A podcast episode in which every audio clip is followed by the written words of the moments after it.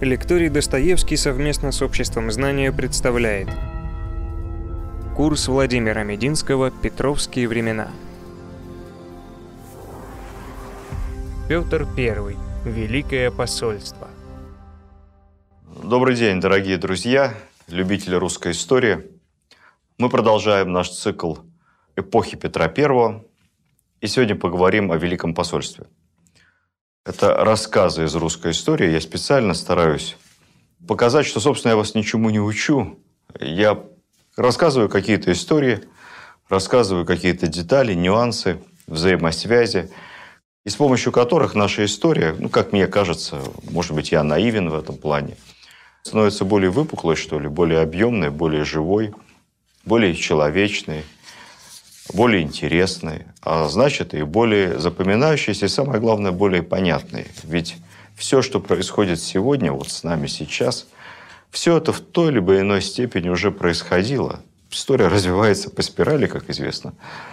И если мы будем хорошо знать, как это было, а самое главное, почему это было, мы с вами вполне можем постараться предсказать, что будет. Или, по крайней мере, понять, почему происходит то, что происходит сегодня.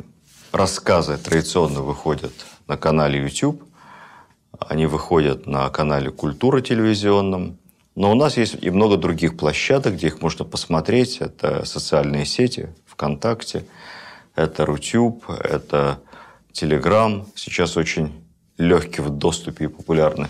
Ну и, конечно, это сайт Лектория Достоевский, который называется очень легко и понятно достоверно.ру. В любом доступном вам источнике, пожалуйста, смотрите наши рассказы из русской истории о Петре Первом, ну и то, что выходило чуть ранее, о русской истории XVIII века. Итак, сегодня мы говорим о Великом посольстве. Это 1697 и 1698 года. Великое посольство – это беспрецедентное, практически не имеющее аналогов в истории внешнеполитическое мероприятие. На протяжении полутора лет абсолютный монарх Петр Алексеевич Романов находился за границей. Отметим, что нет никаких ни телефонов, ни факсов, ни интернета, ничего. И письмо от него в Москву идет в среднем месяц. Письмо обратное идет месяц. А он абсолютный монарх. Главный акционер и генеральный директор. Оперативное управление державой совершенно невозможно. Поэтому никогда ни до, ни после Петра в нашей истории подобного рода длительные зарубежные визиты не осуществлялись. Не осуществлялись они по нескольким причинам, я об этом расскажу чуть позже. Даже сегодня мы можем сказать вам, что со всеми оперативными средствами связи такого не бывает. Современные э, деловые переговоры, визиты государственных лидеров за рубеж редко продолжаются дольше одного-двух дней. Даже три дня – это исключение. Люди, кто постарше чуть-чуть, могут вспомнить такие исключения. Их было очень-очень мало за минувшие сто лет. Например, чуть больше недели провел в Соединенных Штатах Леонид Ильич Брежнев в 1973 году. Это был очень непростой и длительный зарубежный визит. Понятно, долгая дорога, долгий переезд. Полторы недели был в США. Никита Хрущев, чуть ранее, в 1959-м. Несколько дней Сталин в Ялте и в Тегеране. Ну, долго длилась Потсдамская конференция. Все-таки это большое и важнейшее в истории 20 века дипломатическое мероприятие. Потсдамская конференция длилась, по-моему, около двух недель. И почти все это время там находились лидеры Соединенных Штатов, Великобритании и, соответственно, Сталина. Конечно, в XVIII веке главы государств, монархи гостили друг у друга подольше, чем один-два дня. Жизнь была поспокойнее, но все-таки полтора года это было слишком, такого не бывало. Русский монарх впервые в истории выезжал за границу. Ну, если мы не будем считать с вами поездки московских князей в Золотую Орду за ярлыком, либо там с каким-то финансовым отчетом, но эти поездки трудно назвать э, зарубежными визитами суверенных глав государств. Скорее всего, это были такие вызовы на ковер с поклоном. Вот они могли в Орде находиться подольше. Из мировой истории я могу вспомнить один, наверное, пример. который стоит вам запомнить, он довольно забавный. Это пример 18-летней отлучки из родного дома абсолютного монарха и главного соперника визави нашего императора Петра I, шведского короля Карла XII.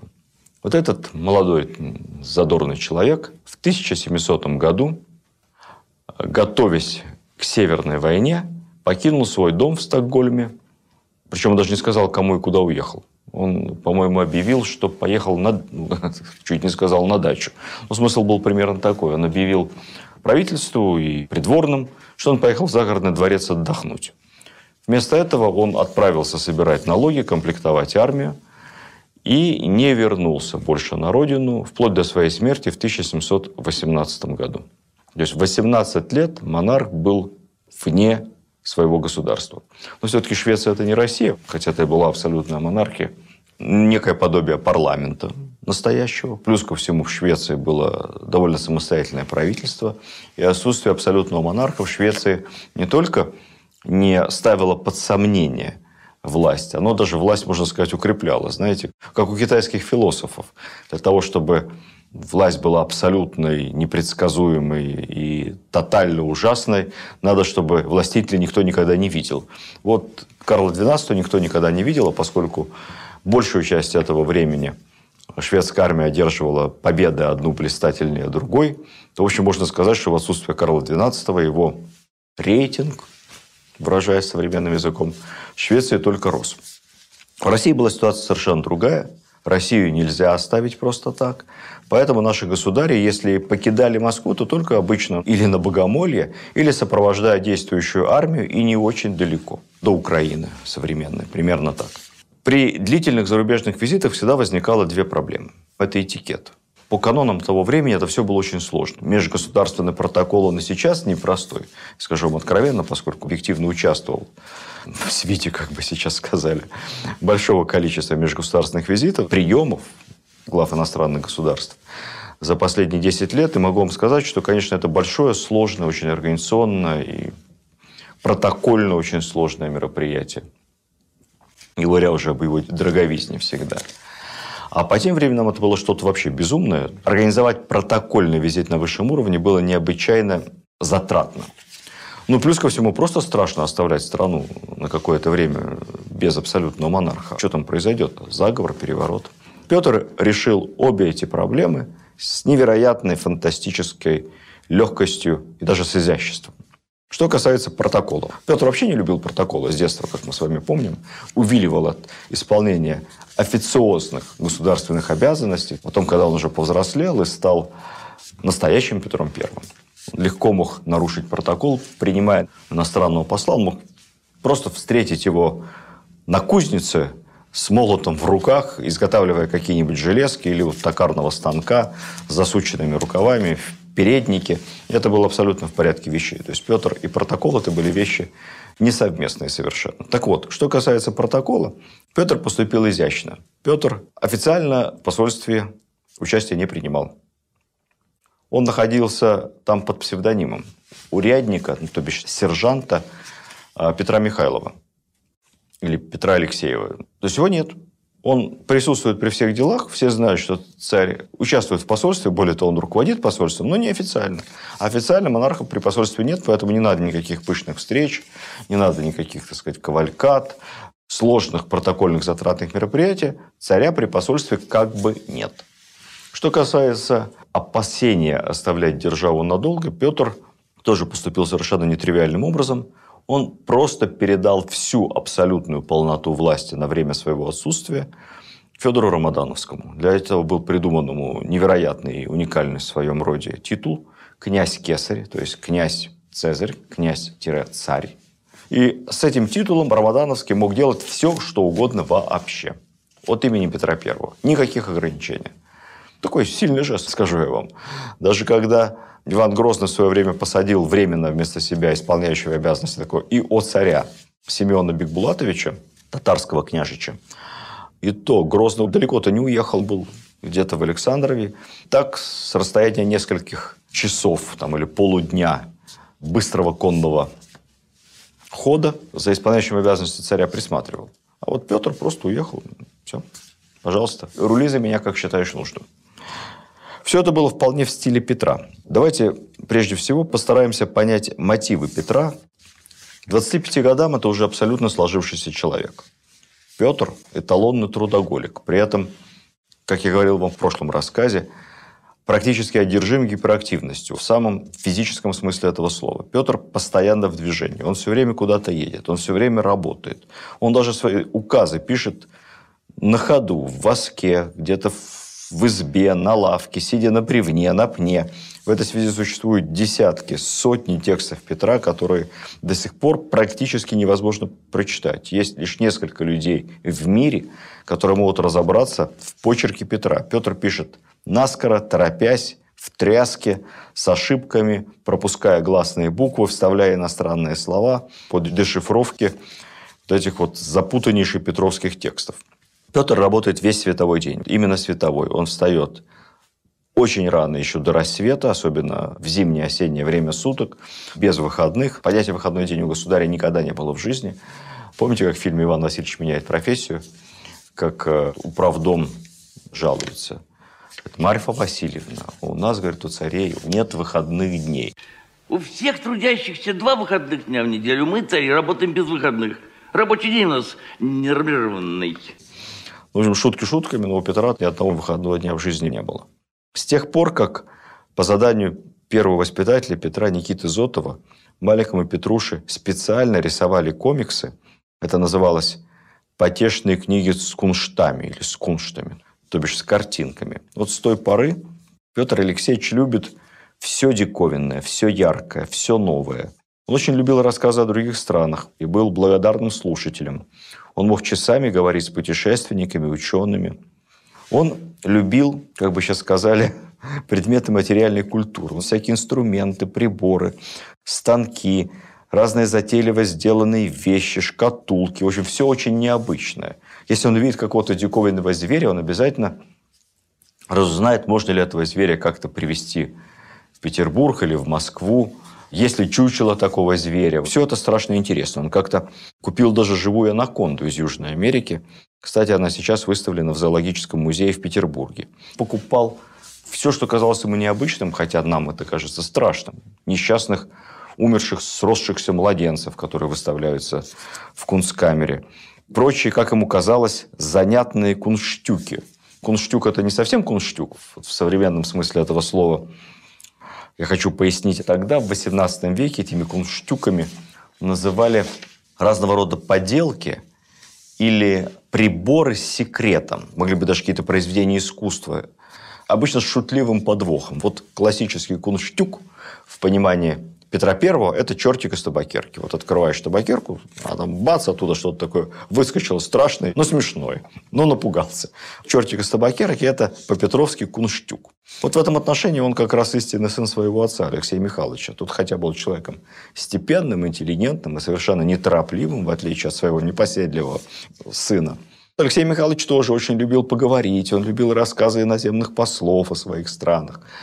Он любил путешественников. Есть известная записанная история, как со знаменитым путешественником, якутским атаманом, вообще покорителем Якутии и, кстати, первооткрывателем Аляски, о чем мы забываем, казаком Семеном Дежневым, буквально Алексей Михайлович, государь, бросив все свои государевые дела, проговорил весь день.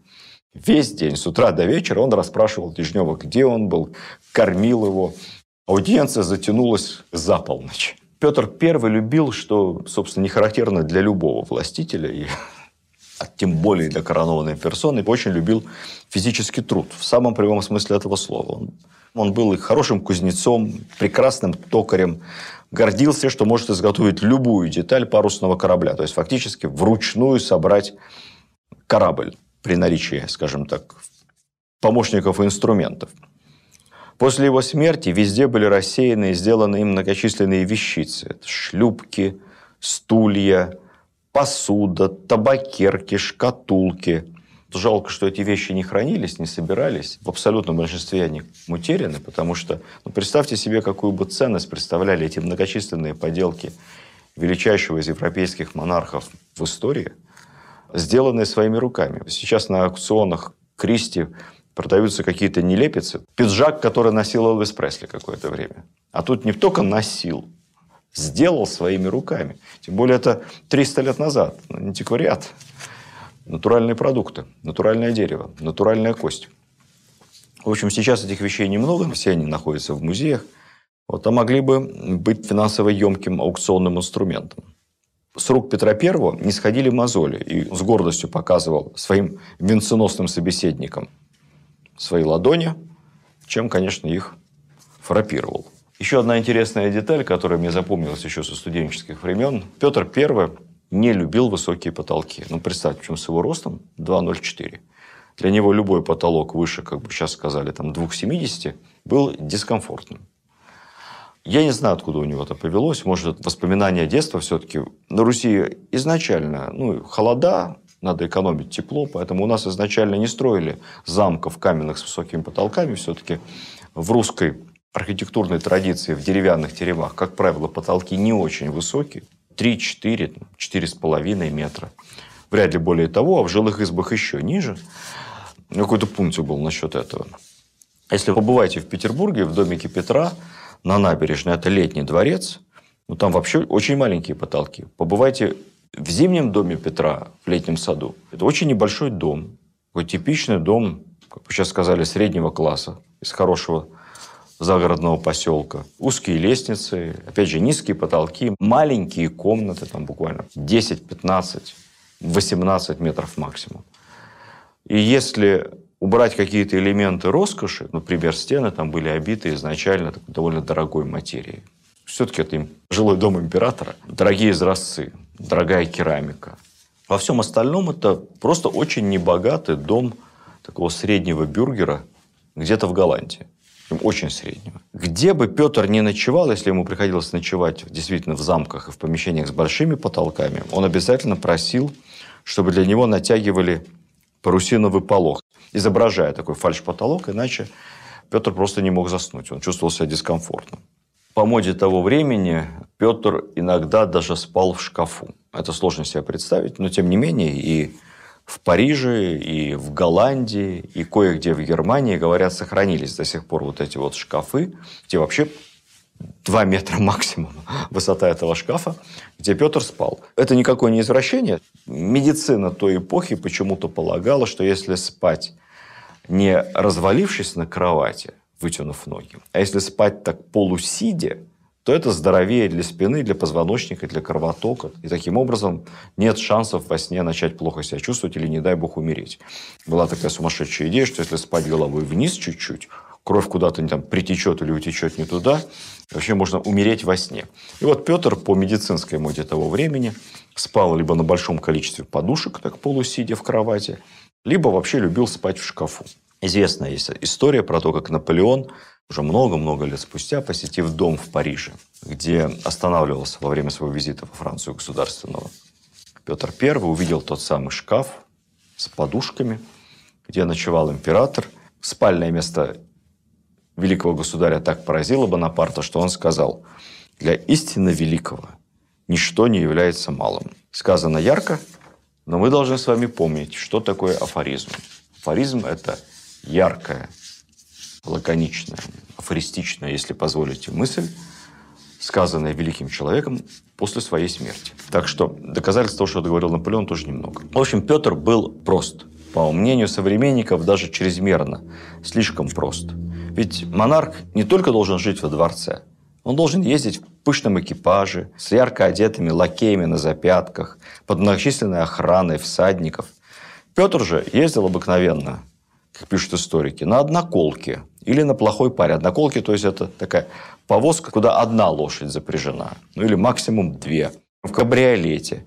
Причем в кабриолете таком, что по замечанию иноземца очевидца, не всякий средней руки московский купец решится на такой выехать. К тому же Петр очень часто ездил вообще без охраны, без свиты. Править лошадьми он э, умел, конечно, но не любил. Почему не любил? Не потому, что не хотелось ему. Потому что в дороге он все время работал. Он опять едет с кучером, с водителем. Все время что-то пишет, раздает какие-то указания, либо сажает кого-то рядом, дает инструкции.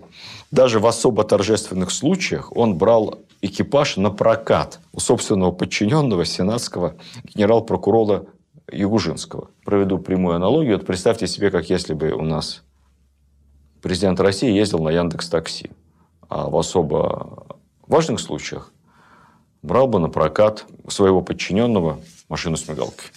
Вот Петр был таков, не дать не взять. Он также просто одевался. Вообще современники считали, что он одевается безвкусно, не так, как положено монарху. Я думаю, что Петру просто было абсолютно все равно, что надевать. Он был сторонником, как бы сейчас сказали, капсульного гардероба. Вы знаете, великие люди, они вообще одеваются довольно просто. Он одевался примерно, как одевается младший офицер.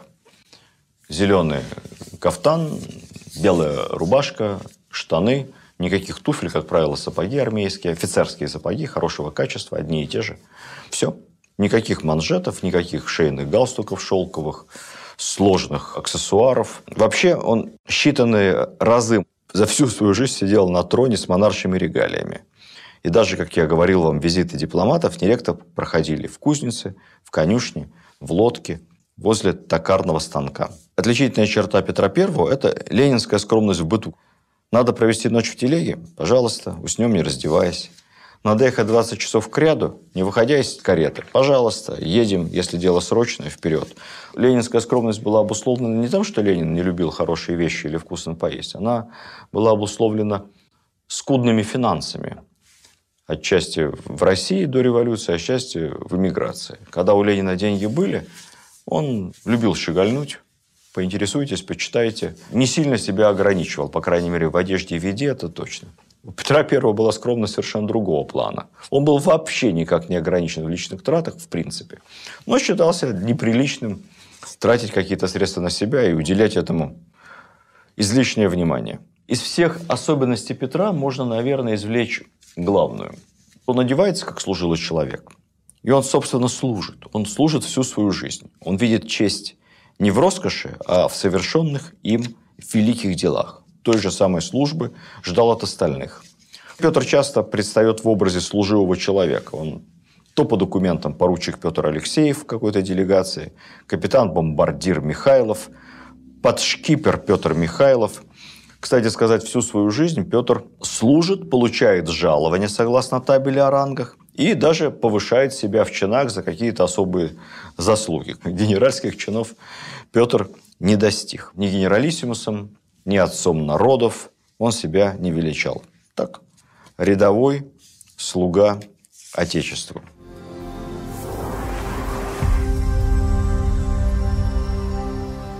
Вернемся, наконец, к Великому посольству. Итак, какие задачи предстояло с внешнеполитической точки зрения молодому Петру решить в рамках этого посольства?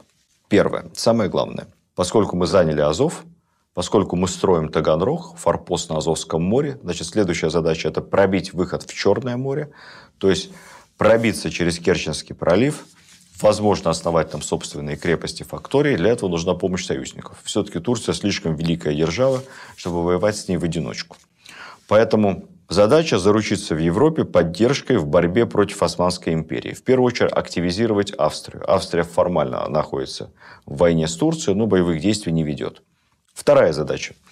Пригласить на русскую службу как можно больше иностранных специалистов, заказать и закупить разного рода военные материалы, вооружение, то есть приобрести технологии и кадры. Третья задача по ходу дела – познакомиться поближе с жизнью, порядками, устройством, правилами европейских государств, поскольку Петр судит о Европе только по немецкой слободе, по рассказам иностранцев, он хочет понять, почувствовать систему европейской жизни, политической, экономической изнутри. Посольство готовилось очень тщательно. Ничего на авось не делалось. Точечно подбирался штат, были выделены, как бы сейчас сказали, фонды – Разработан бюджет посольства, подготовлен транспорт, охрана. Собран целый обоз дипломатических даров. В основном, конечно, меха, то есть традиционные. Востребованные в Европе русские дипломатические дары. Петр остался верен себе, то есть официально посольство возглавлял не он. Он рядовой член. Посольство возглавляли так называемые великие послы. Послов было подобрано трое. Генерал Головин, думный диак Возницын. Ну, думный диак посольского приказа – это по нынешним меркам, ну, что-то примерно или первый замминистра иностранных дел, или, может быть, при, при определенных обстоятельствах даже министр иностранных дел. Возницын, самый опытный из дипломатов, и главный посол Франц Лефорт.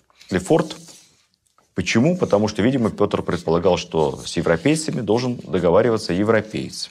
Вообще, это было самое многочисленное посольство за всю историю российского государства до той поры, даже по сегодняшним меркам, оно вполне соответствует численности официальных делегаций самого высокого ранга. Это считая экспертов, протокол, охрану, журналистов и так далее. Ну, вот можете, в общем, посчитать.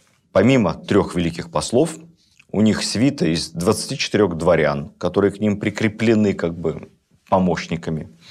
Помимо этого, в посольстве числилось 7 подьячих, два переводчика с латинского, немецкого и голландского языков – Три толмача из посольских приказов, я ничего не путаю. Толмач и переводчик – это разные профессии. Толмач – это синхронист, это специалист по устному переводу. А переводчик – это тот, кто переводит письменные тексты, соответственно, еще владеет каллиграфией и хорошо разбирается в документах. Кроме того, два золотых серебряных дел мастера, лекарь, посольский врач, собольщик, мехов везли много, кто-то должен был за всем этим следить, не дай бог, чтобы что не случилось, учитывать, оценивать. Естественно, священник и диакон, взятые из царской церкви. Естественно, в списке упомянуты еще четыре Карла. Я не знаю, было это Карлы или Карлицы. Таковы нравы того времени. Без Карлов, без придворных шутов. Посольство не посольство, праздник не праздник. Обед не обед. Карлы ценились. Не на вес золота, но существенно дороже, чем обычные крепостные. Поэтому четыре Карла. А также, самое главное, отряд волонтеров, так они официально назывались. Это были дворяне, направляющиеся специально на учебу для обучения воинскому и морскому делу. Волонтеров было 35 человек. Среди них был как раз урядник, сержант Преображенского полка Петр Михайлов, собственно, сам Петр I. Ну и, конечно, посольство сопровождала охрана из 62 преображенцев, солдат. Сейчас обычно визит на высшем уровне сопровождает охрана, только охрана обычно вылетает, либо выезжает сильно заблаговременно до прибытия глав государств, осматривает, где будут проходить мероприятия, улицы, знаете, снайперы на крышах и так далее. Охрана изучает точку заранее. В случае с Петром охрана ехала вместе с посольством. Все члены посольства получили жалование большое, причем вперед. Это редкий случай по тем временам, да и по сегодняшним тоже. При этом оплата была страшно дифференцирована, то есть вот разница между зарплатой посла Лефорта и дворянина, который был у него в ранге помощника составляла примерно 20 раз. Посол получал в 20 раз больше, чем его сотрудник. Хотя Петр формально ехал инкогнито, ну, конечно, его выдавала внешность. Постовым такого роста спорить запросто непросто, поэтому двухметрового Петра было видно издалека. Ну и, в общем-то, царь сам обычно предпочитал лично вести переговоры с иностранными правителями. Еще раз говорю, стремился сгладить условности, избавиться от излишнего дипломатического этикета. Бюджет посольства. Я не буду засыпать вас цифрами, но скажу, что, опять же, не надо думать, что наши предки были глупее нас. Все было просчитано заранее. Бюджет посольства был сформирован, спланирован из трех источников. Ну, во-первых, были просто некое количество золотых рублей из приказа большой казны на посольские расходы. Еще большая сумма только с соболями. В соболями как на раздачу, так и на продажу. Хранением этих мехов напомню, и занимался специальный человек, собольщик. Но и был еще третий источник – векселя голландских купцов. То есть купцы, получая у нас товар, расплачивались векселями. Деньги можно потерять, украсть, мало ли чего. А все это было оформлено официальными векселями для получения потом по ним наличности в европейских банках. То есть Чехия, American Express. Все было очень современно. Как бы сейчас сказали, был и кэш, был и наличный легко реализуемый товар, а была и криптовалюта того времени. Помимо зарплаты, послы имели огромные представительские расходы. Просто огромные. Сейчас, конечно, только мечта, чтобы в нашем МИДе наши послы близко даже не имеют подобного рода ресурсов. И им, увы, в этом отношении приходится на всем экономить. Но я забегая вперед скажу, что выделенных на посольство средств все равно не хватило. Поэтому впоследствии, чтобы как-то закрыть расходы, опять присылали из Москвы новые векселя голландцев для обкэшивания их за границей. И даже пришлось продать за наличность табачную монополию одному предприимчивому англичанину, об этом расскажу попозже, выручив за нее разово 20 тысяч рублей. Немалые деньги по тем временам. Посольство было огромное. На посольский поезд понадобилось более тысячи подвод. И вот, наконец, в марте, ближе к концу зимы, посольство отправляется из Москвы в Лифляндию. Маршрут был изначально такой. Сначала должны были ехать в Австрию, чтобы договориться сразу о борьбе против турок, потом в Германию, в Голландию и в Англию поучиться корабельному делу, нанять мастеров. Потом из Англии плыть, видимо, морем планировалось вокруг Европы в Венецию и завершить посольство визитом в Рим непосредственно к Папе Римскому, о чем тоже была достигнута предварительная договоренность. Но на практике все поменялось. Поначально поехали сразу в Ригу. Рига была первым большим городом по пути. К тому моменту Рига – шведское владение. Там шведский губернатор. Петр в Риге попал в просак. Он же там находился инкогнито.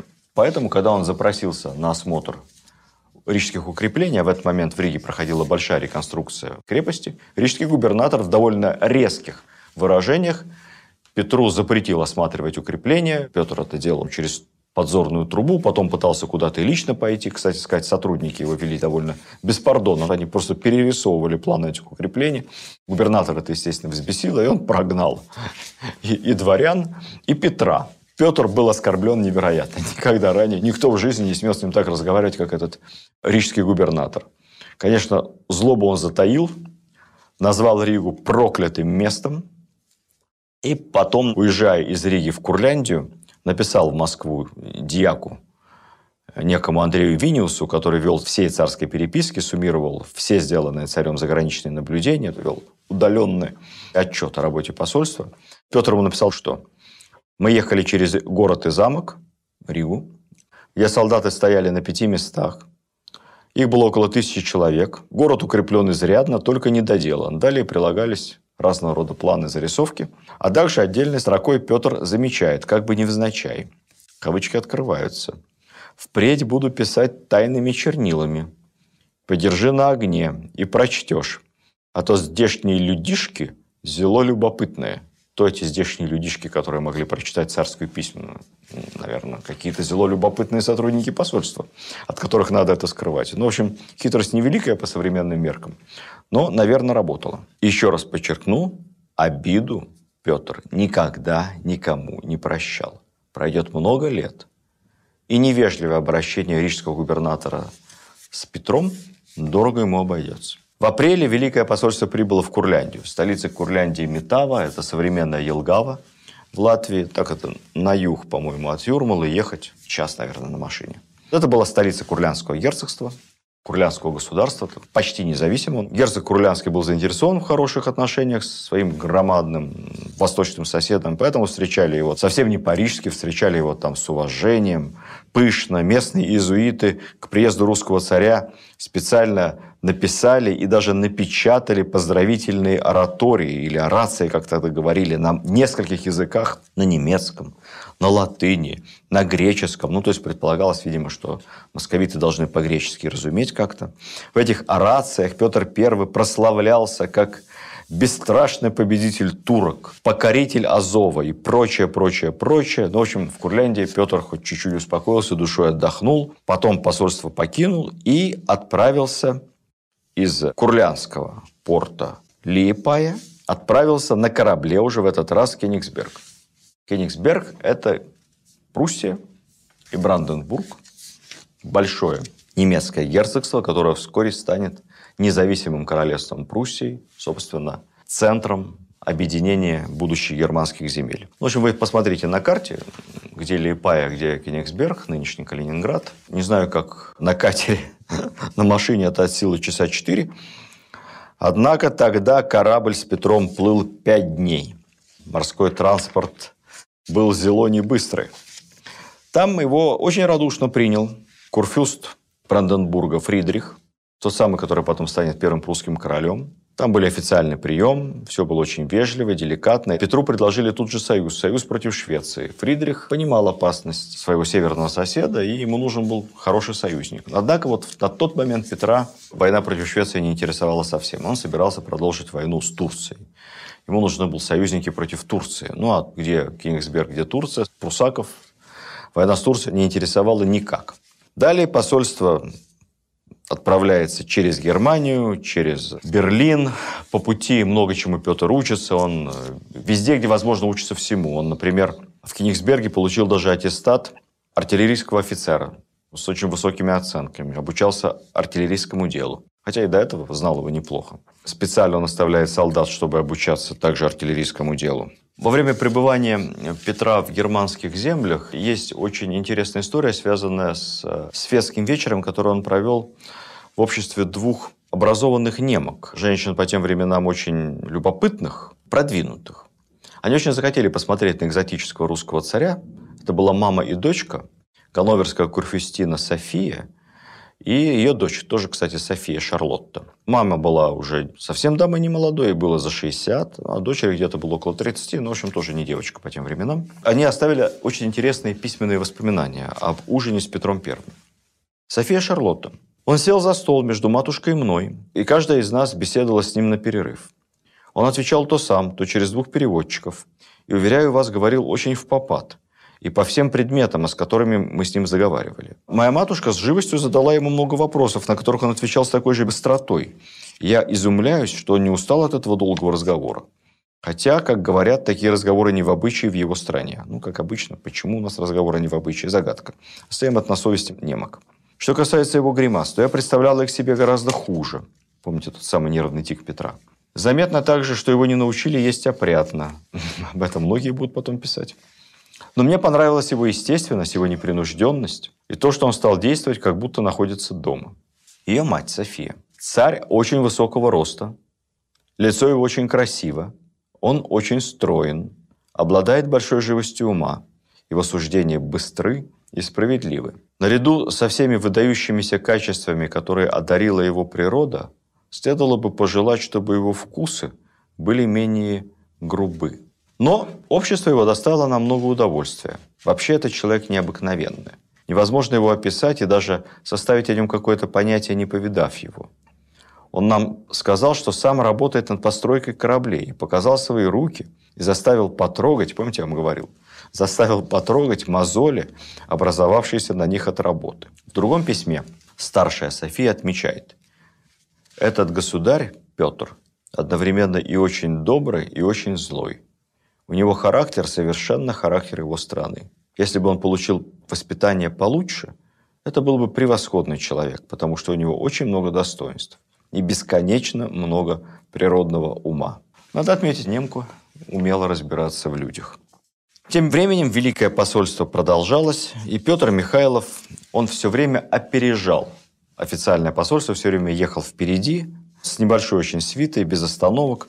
Он посещает металлургические заводы, где готовится с выпуском чугуна, варкой железа в горшках, ковкой ружейных стволов, производством пистолетов, сабель, подков.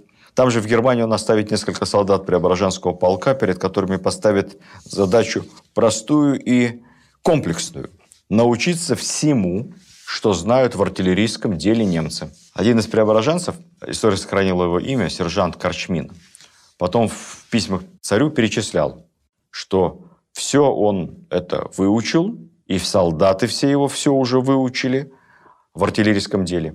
И потом подводил итог. А ныне мы теперь учим тригонометрию. Петр с большим удивлением в ответном письме вопрошал. Верю, но вот как же преображение с Буженинов осваивает тонкости математики? Ведь, насколько помню, он вообще безграмотен. Сержант Корчмин с достоинством отвечал, «И я того не ведаю, но Господь, Он ведь и слепых просвещает». Вот так. Уже в конце лета этого года Петр доберется до Рейна и далее по каналам, по реке спустится в Амстердам. Итак, Голландия, прошу прощения, Нидерланды, давно привлекают царя. Вообще, Россию знают в Голландии, как ни в одной другой стране Европы, поскольку голландские купцы были постоянными гостями единственного русского порта на тот момент морского Архангельска. И, в общем, еще со времен отца Петра Алексея Михайловича в Москве было огромное количество голландских ремесленников. Собственно, голландцы были первыми учителями Петра и в морском деле. Плотников голландских корабельных немало работало в Воронеже. И потом, при взятии Азова, при строительстве кораблей, голландцев было на ту пору в России немало. Кстати сказать, голландская морская лексика оставила в русском языке большой след. Я напомню, хорошо известное нашим морякам, и не только морякам, слово «полундра». Вот «полундра», берегись. Полундра, по мнению некоторых лингвистов, произошло от голландской команды, простите, я не очень хорошо знаю голландский, «фан ондере», то есть «осторожно там внизу», «полундра». В Голландии Петра интересует главным образом судостроение, поэтому он первым делом отправляется в небольшой городок Заандам, славившийся множеством верфи и кораблестроительных мастерских, и уже на другой день под именем Петра Михайлова записывается на верфь обычным плотником. Есть много-много легенд по поводу того, как заадамский плотник Петр осваивал плотницкое корабельное мастерство, работал там наравне с обычными плотниками рабочими, интенсивно. Ну, в общем, это все напоминает, конечно, рассказы про Ленина, который носил бревно на субботнике. Не думаю, что Петр так уж много чего освоил, потому что он был за Адаме всего неделю, после чего перебрался уже в Амстердам, и вот там у него началась полноценная длительная Работа от начала до конца. Специально для русской делегации голландцы заложили в Амстердаме на верфи новый корабль. Назвали его, кстати, Петр и Павел. И вот над строительством этого корабля все волонтеры, все сотрудники посольства, в том числе и урядник Петр Михайлов, и работали два месяца. Быстро строили тогда, быстро. За два месяца большой корабль Петр и Павел был спущен на воду. Построен фактически при участии Петра и его сотрудников. Одновременно закупалось оружие, шла активная вербовка, найм иностранных специалистов для нужд армии и флота. Жизнь посольства проходила в постоянном труде. При этом учились не только корабельному делу, учились вообще всему. Многие учили голландский язык, были наняты специальные преподаватели, которые обучали голландскому, немецкому. Учились все, включая самого Петра. Петр говорил по-голландски. Но он на ходу изучал таким ломаным образом, а тут изучал уже системно. Изучались манеры и искусство. В посольской документации есть запись, что некий танцевального дел мастер Антонио получил за обучение русских танцевальному мастерству в течение месяца 10 ефимок, один алтын и две деньги. Считалось очень точно все. Шесть человек из числа посольства, уж не знаю кто, волонтеры или дворяне, обучались игре на скрипке. Также музыканты-инструкторы, репетиторы получали за каждого обученного по три ефимка в месяц. Посольство интенсивно использовало все современные технологии того времени. Почту. Выписывались газеты, читались. Использовались разного рода денежные операции. Безналичные переводы, обмен валюты, учет векселей. Особый интерес проявлялся географическим картам. Петр любил географические карты. Покупал их много, а товар это был по тем временам не дешевый. Голландцы возили Петра на китобойные суда, рассказывали ему, как идет охота на китов, в госпитале, воспитательные дома, на фабрики, в мастерские. Петр изучал механизм работы ветряной мельницы, как работает пищебумажная фабрика, как производится бумага. Особый интерес у него вызывали, конечно, посещение анатомических кабинетов и лекции по анатомии. В одном анатомическом театре Петр сам принимал участие в вскрытии трупов, и в будущем все это легло в основу первого русского музея – Кунсткамеры. Кстати сказать, в качестве экспонатов этой Кунсткамеры Петр приобрел чучело крокодила и рыбы-меч в Амстердаме. Кто был в Кунсткамере, посмотрите. Петр изучает технику гравировки и даже сделал собственную гравюру. Можно сказать, художник. Гравюра называлась им «Торжество христианства над исламом». Религиозный сюжет – в те времена о религиозной толерантности речь еще не шла.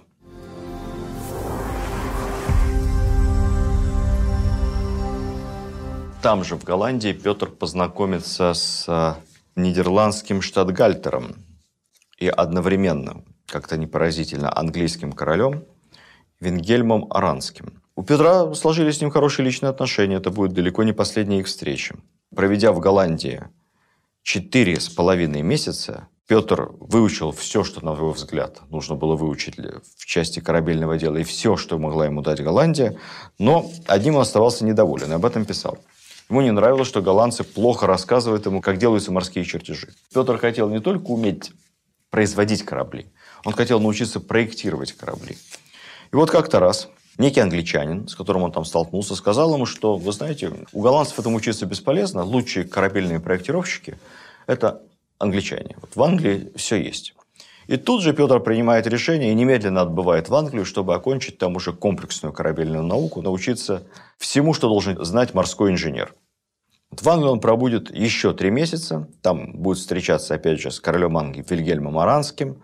Кстати сказать, английский король был заинтересован в хороших отношениях с Петром, потому что английские купцы вели выгодную торговлю с Россией через Архангельск. И зная, что Петра интересует на самом деле, Аранский подарил ему, ну, не сам подарил, а напряг какого-то олигарха английского, который подарил Петру небольшую, но современную, комфортную, такую симпатичную яхту. Петр был страшно благодарен, он на парусе на этой яхте везде рассекал.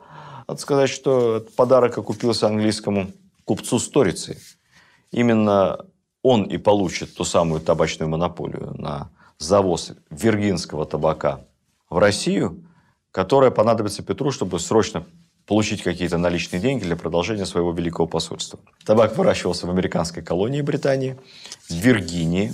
Это тот самый был Виргиния Бленд, как вы можете прочитать сейчас на пачках многих сигарет – изначально американских торговых марок, таких как Мальборо и прочее. Именно поставщик этого виргинского табака и получает уникальную монополию на несколько лет по фиксированной цене продавать табак в России. Надо сказать, что это была вообще необычная сделка, ведь до сего момента курили, конечно, в московском государстве курили, и царь курил, и на немецкой слободе курили. Но, тем не менее, официально курение вот вне какую, вне немецкой слободы, это большой грех. Временами даже уголовное преступление. Церковь решительно осуждала курение. Ну, вот так получилось, что Петр, если в свое время, как пишут некоторые злопыхатели, в погоне за длинным рублем Иван Грозный начал спаивать Россию, продавая водочные откупа и разного рода винные лицензии, монополии, то Петр I решил скурить Россию. Тоже, естественно, за деньги, в надежде на пополнение бюджета. Пополнение бюджета никакого из этого не получилось, сделка была невыгодная, и уже через несколько лет она была отменена и монополию англичанина отобрали. Что еще делал Петр в Англии? Это была насыщенная программа. Он осматривал арсеналы, доки, мастерские, музеи. Ездил на военные корабли английского флота. Кстати, детально изучал их устройство. Посетил Гринвичскую обсерваторию, Лондонское королевское общество, Тауэр, Монетный двор, Оксфордский университет. Изучил технологию изготовления часов и мог отремонтировать сам любые поломанные часы гулял, как положено. Все-таки молодой мужчина. Везде у него были метрески.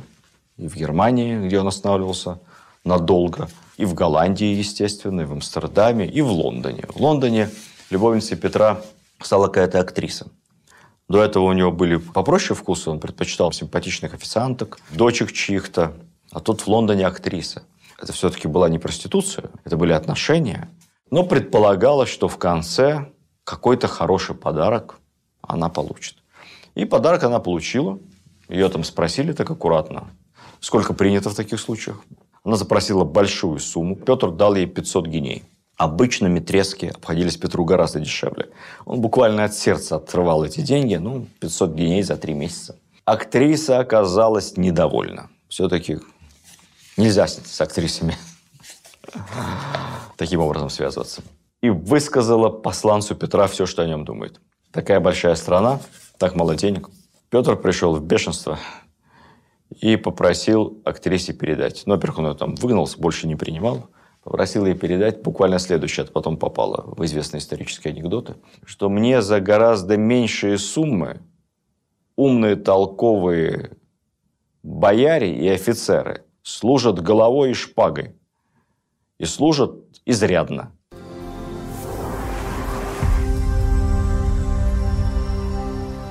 Ни Оксфордский университет, к сожалению, это плохо показывали, плохо рассказывали, ни театр, ни парламент на Петра никакого впечатления не произвели. Говорильня какая-то, да и только. А вот на монетном дворе Петр серьезно заинтересовался денежной реформой. У нас нет точных сведений, встречался ли он тогда с директором монетного двора. Это был довольно известный человек. Поставьте на паузу, может быть, кто-нибудь угадает, как его звали. Внимание, вопрос. Директора монетного двора, как бы сейчас сказали, Центробанка Англии звали Исаак Ньютон, между делом. Так вот, Исаак Ньютон, помимо всех прочих своих достоинств и талантов, был еще и автором финансовой реформы. Великобритании эта реформа, не буду долго о ней рассказывать, но суть в том заключается, что в результате была отлажена система, когда стали выпускаться долговые обязательства, векселя, по ним стали выплачиваться фиксированные проценты. Кстати, мало чем отличающиеся от современного банковского процента. От имени государства, то есть Англия по всей Европе стала продавать государственные долговые обязательства, 5% годовых, по-моему, выплачивалось. И Таким образом, эти векселя были обеспечены твердой монетой, то есть золотом и серебром под обмен. Но никто не менял их, все хотели получать интерес, потому что это был хороший процент и очень надежное вложение. Это были не личные обязательства монарха, это были обязательства государства как такового. С монархом может случиться все, что угодно. Но с государства его обязательства незыблемы.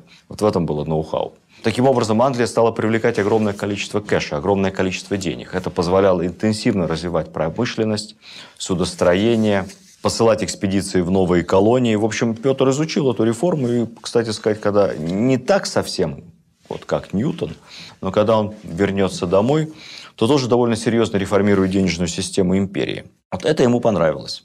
Что касается искусства, тоже характерный штрих. Во время своего визита к английскому королю в его резиденцию Петр оставил совершенно без внимания королевскую картинную галерею. Но заинтересовался прибором для наблюдения за направлением ветра. Кстати сказать, написанный во время этой поездки в Англию Готфридом Кнеллером портрет Петра I стал своего рода образцом для подражания. Есть немало портретов Петра, написанных в том самом стиле. Они были довольно распространены в XVIII веке.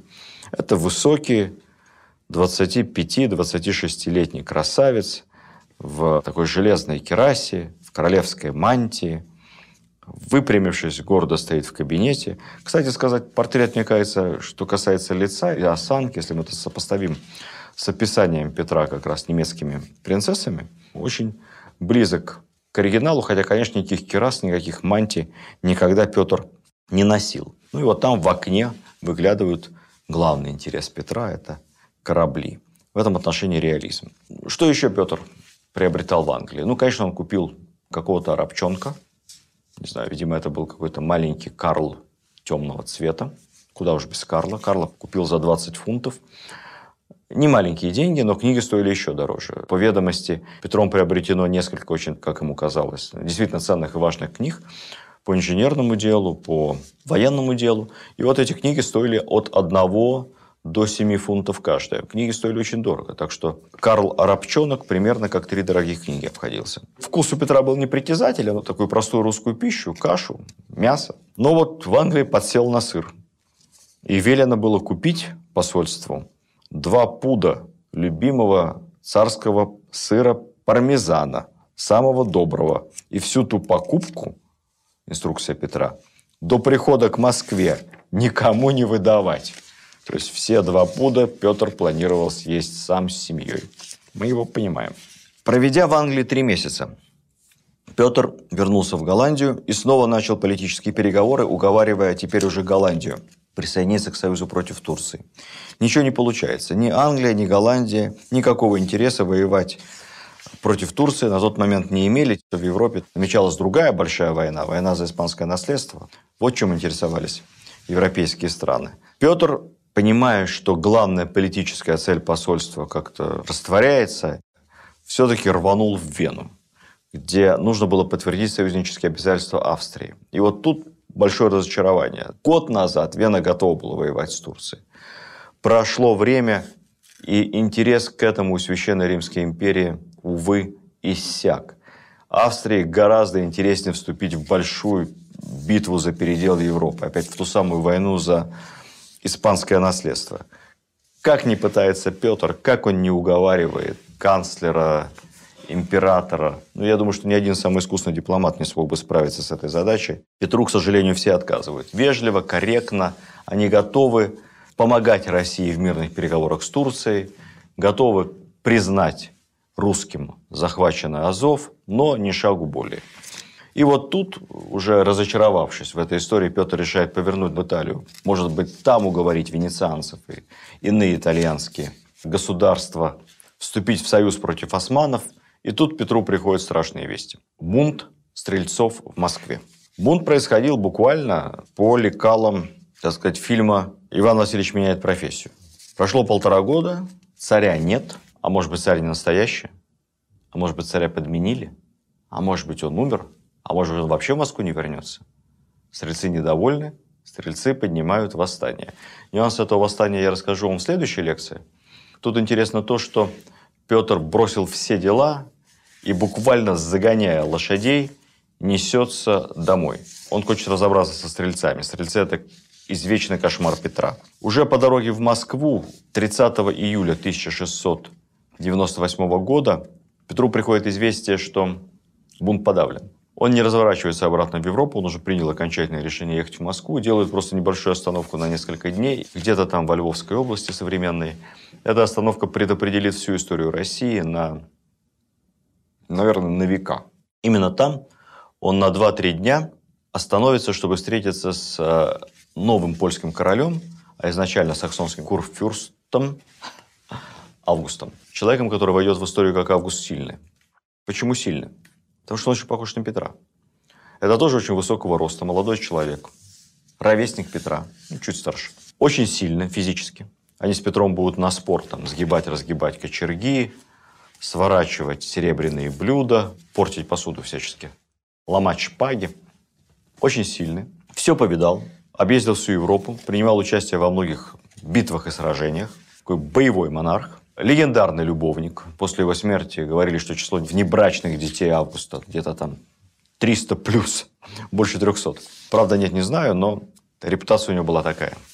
Легендарный любовник. Ну и полноценный государь. Это не абы кто. Это все-таки король. И вот Петр наконец-то увидел себе равного товарища, с кем можно повеселиться, покутить, похулиганить. И вот они два-три дня пируют, охотятся, состязаются в удали молодецкой. И постепенно во время этих вечеринок, дружеских ужинов, и рождается идея союза против Швеции. Я не знаю, кто предложил эту идею. Предложил ее сам Петр, вспомнив разговор с э, курфюрстом прусским Фридрихом. Или предложил ему Август. Но так либо иначе, идея родилась именно на этой встрече. Именно в этот момент вся внешняя политика Российской империи будет переориентирована с юга с попытки пробить выход к Черному морю, но ну, не получается к Черному морю. Никто не хочет воевать с турками, а одним опасно. И создать новый союз против Швеции. Швеция слаба, у нее какой-то там молодой, сопливый совсем монарх Карл, мальчишка. Швеция всем не нравится, она очень опасна, она очень агрессивна. И вот Россия плюс Польша плюс Саксония, а в своем лице объединяет две страны, ну, в первую очередь, интересно Саксония, потому что у Саксонии довольно сильная и современная армия, считающаяся одной из лучших в Европе. Плюс, как предполагают они, к этому союзу непременно можно будет уговорить вступить Данию. Дания – это не современная Дания. Напомню вам еще раз. Я об этом уже говорил. Датчане той эпохи – это бравые ребята.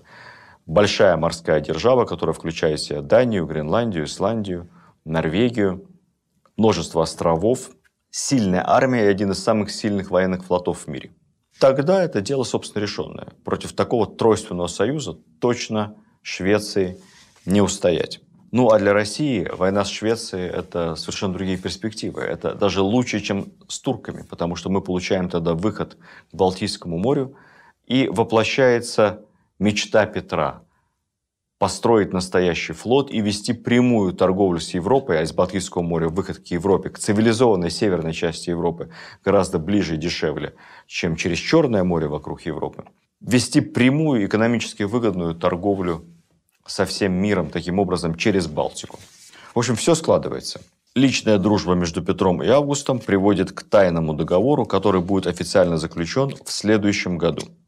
Ну и в заключение несколько слов об одной исторической байке, так называемой подмене Петра, якобы во время его заграничных путешествий. Ну, есть несколько версий, одна смехотворнее другой. Первая версия, что Петра подменили еще в младенчестве. То ли мамки Петра зазевались, и гнусные хитрые немцы подменили русского царевича на немчонка. То ли жена Алексея Михайловича, опасаясь мужа, который пригрозил якобы, что он ее разлюбит, если она не родит ему сына, если родится девочка, взяла и решила подменить родившуюся девочку, куда ее якобы дели, на, опять же, немчонка из Кукуя. Следующий вариант совсем уже смехотворный, что у царицы был любовник Франц Лефорт. Именно таким образом якобы объясняется его особое положение потом при дворе Петра, сыновью почтительность царя назначение Лефорта адмиралом, потом главой Великого посольства, где сам Петр как бы формально оказался у него в подчинении. Глупости, конечно, совершенно несусветные. Но самые популярные слухи о подмене возникли после возвращения Петра из-за границы и начала преобразования. Вот согласно этой новой легенде, подмена была осуществлена за морем, уехал за границу русский царь Петр, а там дальше идут невероятные силы, творческие вариации. То ли в Риге подлинного царя заклали в стену, то есть замуровали демоны – и вместо него прислали на Русь похожего на Петра лицом самозванца. Это я цитирую показания. Показания допросов тех страдальцев несчастных, которые распространяли слухи о подмене царя. В немцах царя в бочку заклали и в море пустили. Ну, прямо Пушкин. Сказка о царе Салтане. Здесь такую-то бочку они такую нашли, чтобы туда двухметрового Петра закласть. А вместо него, опять же, самозванца с лицом, похожим на Петра. Ну, в общем, все это абсолютнейшая чушь. Лицом-то еще можно было найти кого-то. Где ж такого ростом найдешь? А если ростом найдешь, то уж характером такого, как царь Петр Алексеевич, найти было во всем мире абсолютно невозможно. Петр человек был уникальный. Он, уехав в Европу, фактически всю эту Европу привез потом в Россию. И попытался в России сделать новую Европу. Петре не было никакого идолопоклонства перед Западом, поверьте мне. Петр подходил к европейским порядкам крайне цинично. Он считал, что Европа сильно опережает нас в технологиях, сильно опережает нас в военном деле, в промышленности. Поэтому нужно все хорошее, что есть в Европе, взять. Плюс ко всему ему нравилась европейская простота нравов, ему нравилась простая, ну и, как Петру казалось, достаточно удобная одежда. Ему нравилась внешность, как выглядят европейцы. Поэтому первое, что сделал Петр, вернувшись в Москву, это реформа номер один европейская – брадобритие. Ждать он с этим не стал. И прямо в августе 98 года, когда большая делегация пришла, бояр, дьяков и прочих придворных знатных людей явилась к Петру, чтобы выразить свое почтение и уважение. Мол, соскучились, царь-батюшка, мы по тебе – повидать тебя хотим. Их встретил высоченный двухметровый детина с усиками, в немецком платье, при шпаге, в башмаках и с большущими ножницами. Первым бороды резал сам. Ну, те, кто не хотели по-хорошему, их потом где-то там ждал шут. И уже стриг бороду с позором. Ну и, наверное, более тупыми ножницами. Ну, собственно, с этого и начинаются все реформы Петра. О них и о стрелецком бунте обязательно. Чем это все дело закончилось, я вам расскажу в следующий раз.